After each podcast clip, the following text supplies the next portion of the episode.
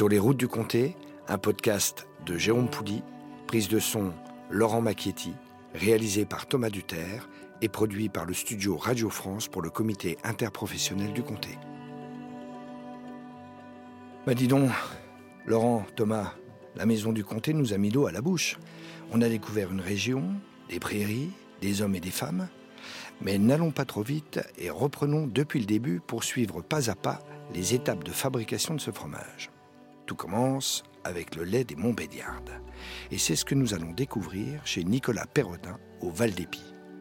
C'est parti? Allez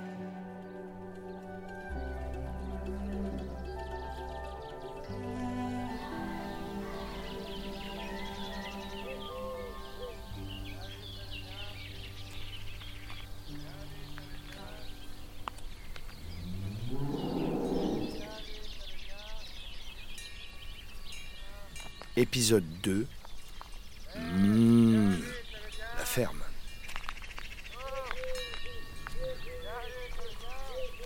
Romain, c'est pas, Romain, c'est pas grave. C'est pas grave, Romain. Tant pis, ils vont la commettre. C'est pas grave. Je sais pas comment la barrière est. C'est pas grave.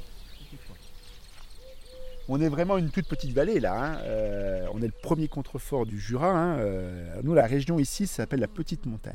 C'est au sud du département, euh, entre le Revermont et puis le, le lac du Vouglan, donc la, la- la- la rivière d'Ain qui fait la limite. Voilà, donc, euh, avec des, des petites vallées euh, nord-sud. Et donc nous, on est la première vallée. Et euh, moi qui suis, en plus, je suis pas né ici, je suis né à Paris. Mes parents n'étaient pas agriculteurs, mes grands-parents l'étaient. Et donc, euh, c'est un retour aux sources, quoi. Voilà. Et toutes les vacances, on, on les passait ici. Et donc, j'avais presque comme cette mission de dire euh, cette ferme familiale, il faut qu'elle perdure.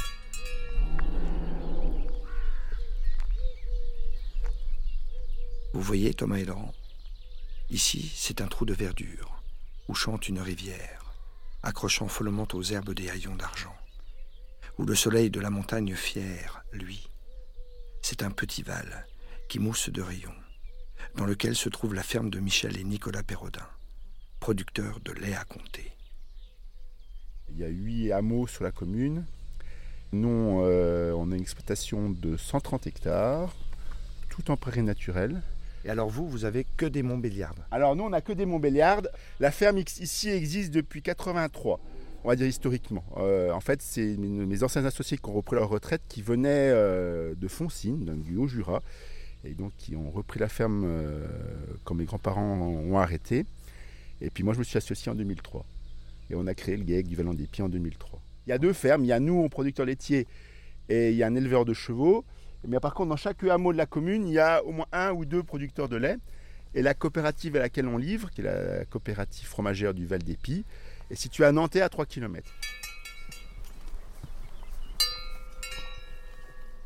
Vous commencez tôt quand même le matin. Ben, en fait, euh, c'est, euh, il vaut mieux commencer de bonne heure parce que sinon, sinon on finit jamais le soir. il faut que la traite soit à heure fixe, régulière. D'accord. Et il ne faut pas qu'il y ait un trop grand décalage entre le matin et le soir. Donc nous, on commence à 6h30 le matin et le soir, euh, on commence à traite vers 5h. En race Montbéliarde, c'est deux traites par jour. Pas de robot de traite, c'est-à-dire que c'est une salle de traite et c'est l'éleveur qui tire les premiers jets. C'est aussi une façon aussi que l'humain reste au cœur de, de, de la production. Donc on va, on va- on va rentrer Allez. dans le bâtiment. Allons-y.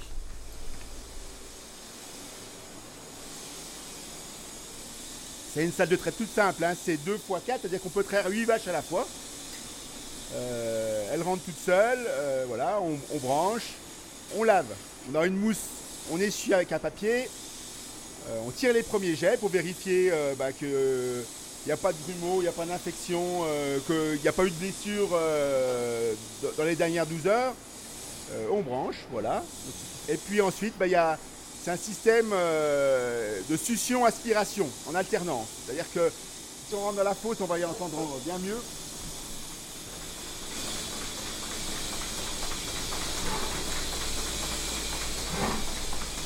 Vous entendez Ça fait tac tac tac tac tac tac tac tac tac. Donc là c'est euh, succion-aspiration, succion-aspiration. Le lait refroidi à 12 degrés. Ça c'est une particularité de la filière comté. Euh, dans beaucoup de filières c'est 4 degrés. Et en fait, euh, à 12 degrés, la flore lactique présente, en fait, elle va se développer. On l'inhibe pas. Par contre, celle qui est indésirable aussi. Donc c'est pour ça qu'il faut être euh, super euh, strict sur la propreté. Parce que si on a des germes qu'on ne souhaite pas avoir, eh ben, ils vont se développer dans le lait à 12 degrés. Les bactéries qu'on cherche à avoir vont se retrouver dans le lait. Ce qui fait que bah, euh, euh, après travailler pour le, le fromager, il n'a pas besoin de réintégrer beaucoup de bactéries parce qu'en fait celles du départ sont présentes. D'accord. Voilà. En fait, ces bactéries euh, vont dégrader euh, les protéines petit à petit, ce qui va donner le goût au, au comté, quoi. hein. Voilà. La mamelle, là, on voit bien qu'elle a été euh, Traite, ouais, et qu'elle- qu'elle est vide, hein, donc elle voilà. est vide. Mais alors, elle peut contenir en fait combien de litres de lait? C'est- ça, ça dépend de la période. En fait, c'est juste après le vélage qu'elles viennent de faire leur veau qu'elles vont monter très très fort en production. Pour une traite, ça nous arrive d'en avoir autour de 20 litres, voire un peu plus. Ce qui veut dire que sur euh, 24 heures, ça nous est déjà arrivé des vaches à 40 litres. Elles sont belles, hein On les aime, nos Montbéliardes. Ah Ah, ouais bah oui.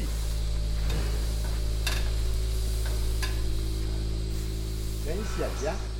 Une vache était là, tout à l'heure, arrêtée, superbe, énorme, rousse et de blanc tacheté, douce comme une biche, avec ses jeunes fans. Elle avait sous le ventre un beau groupe d'enfants, dérobant sans pitié quelques laitières absentes, sur leurs bouches joyeuses et peut-être blessantes, et sur leurs doigts, pressant le lait parmi le trou, tiraient le pis fécond de la mère au poil roux. Elle, bonne et puissante, et de son trésor pleine, sous leurs mains par moments, faisait frémir à peine son beau flanc plus ombré qu'un flanc de léopard. Distraite, regardait vaguement quelque part. Victor Hugo. La race Montbéliarde, comme c'est une race historiquement de montagne, elle s'adapte très très bien aux amplitudes euh, thermiques. Elle supporte bien le froid, elle supporte bien la chaleur. C'est-à-dire que même par euh, forte chaleur, c'est une race qui a beaucoup de tempérament et qui va aller pâturer alors que d'autres vont dire euh, je reste à l'ombre.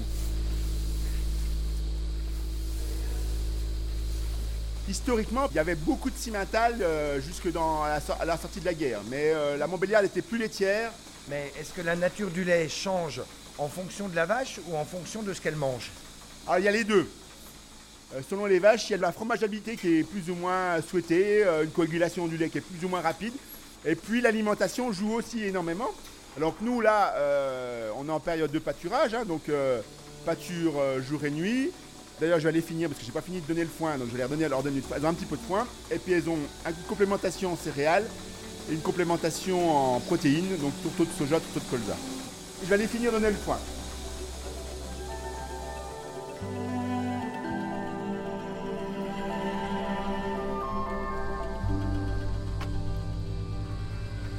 Donc, euh, sortie de salle de traite, les vaches viennent ce qu'on appelle au cornadi.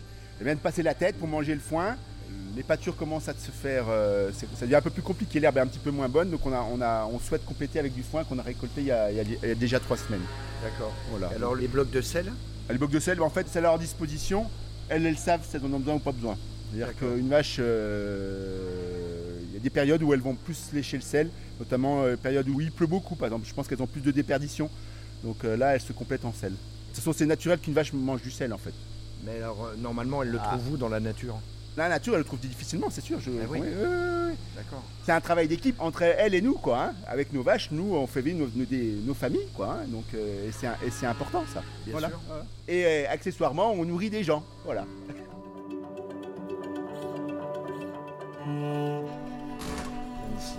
Voilà. Après, c'est Légende. Tiens les gens. Après, c'est Rosanna. On a Mascotte. Ah, Mascotte, c'est bien la mascotte. Celle- Celle-là, on l'a bien choisie de nous. Ensuite, c'est Richesse. Ah, celle-là, je l'aime bien. Elle a un nom qui va vous dire. C'est licence 4. Ah bah là tout de suite ça nous parle. Licence 4. J'aime leurs grands yeux bleus qu'on dirait pleins d'un rêve. Merveille.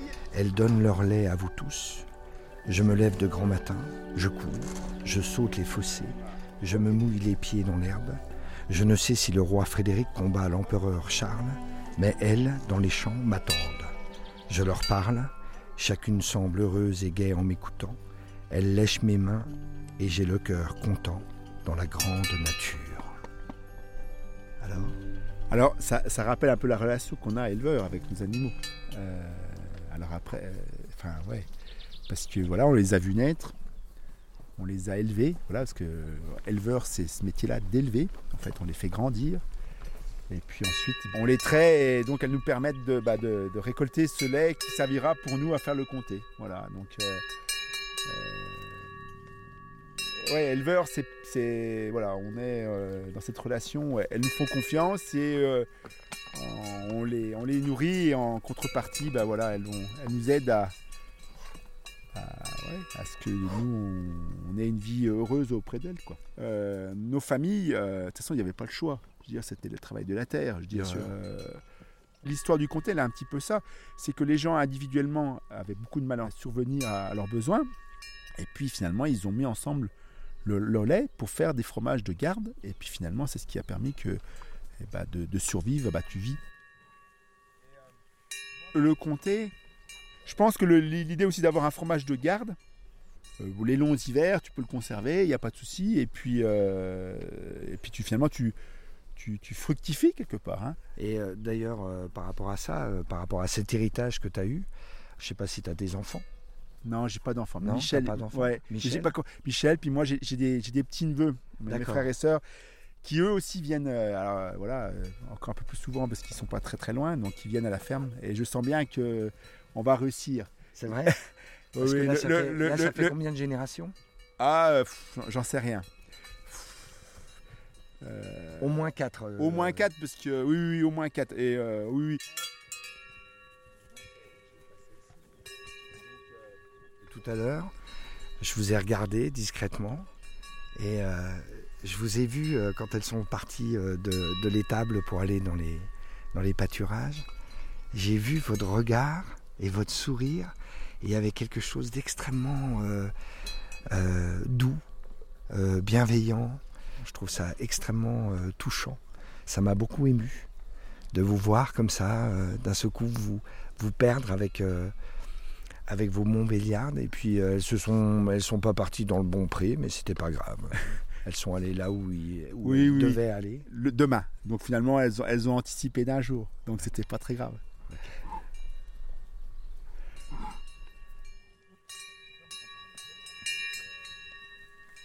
Va faire de plus en plus chaud, donc elles vont se coucher à l'ombre. D'accord.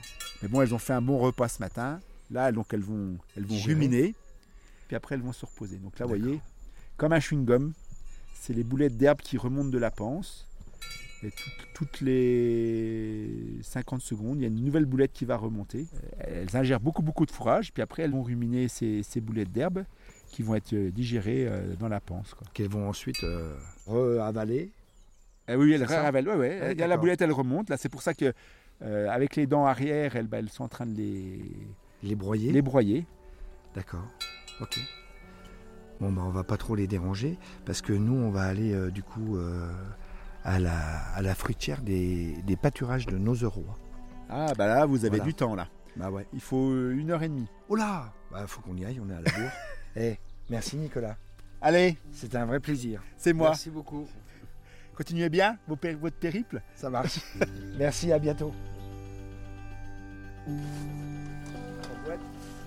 11 d'or. Navette.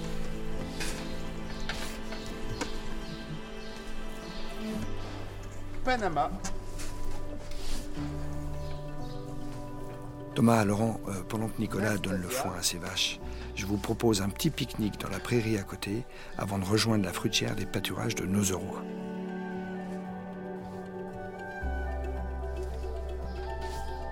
Magnolia.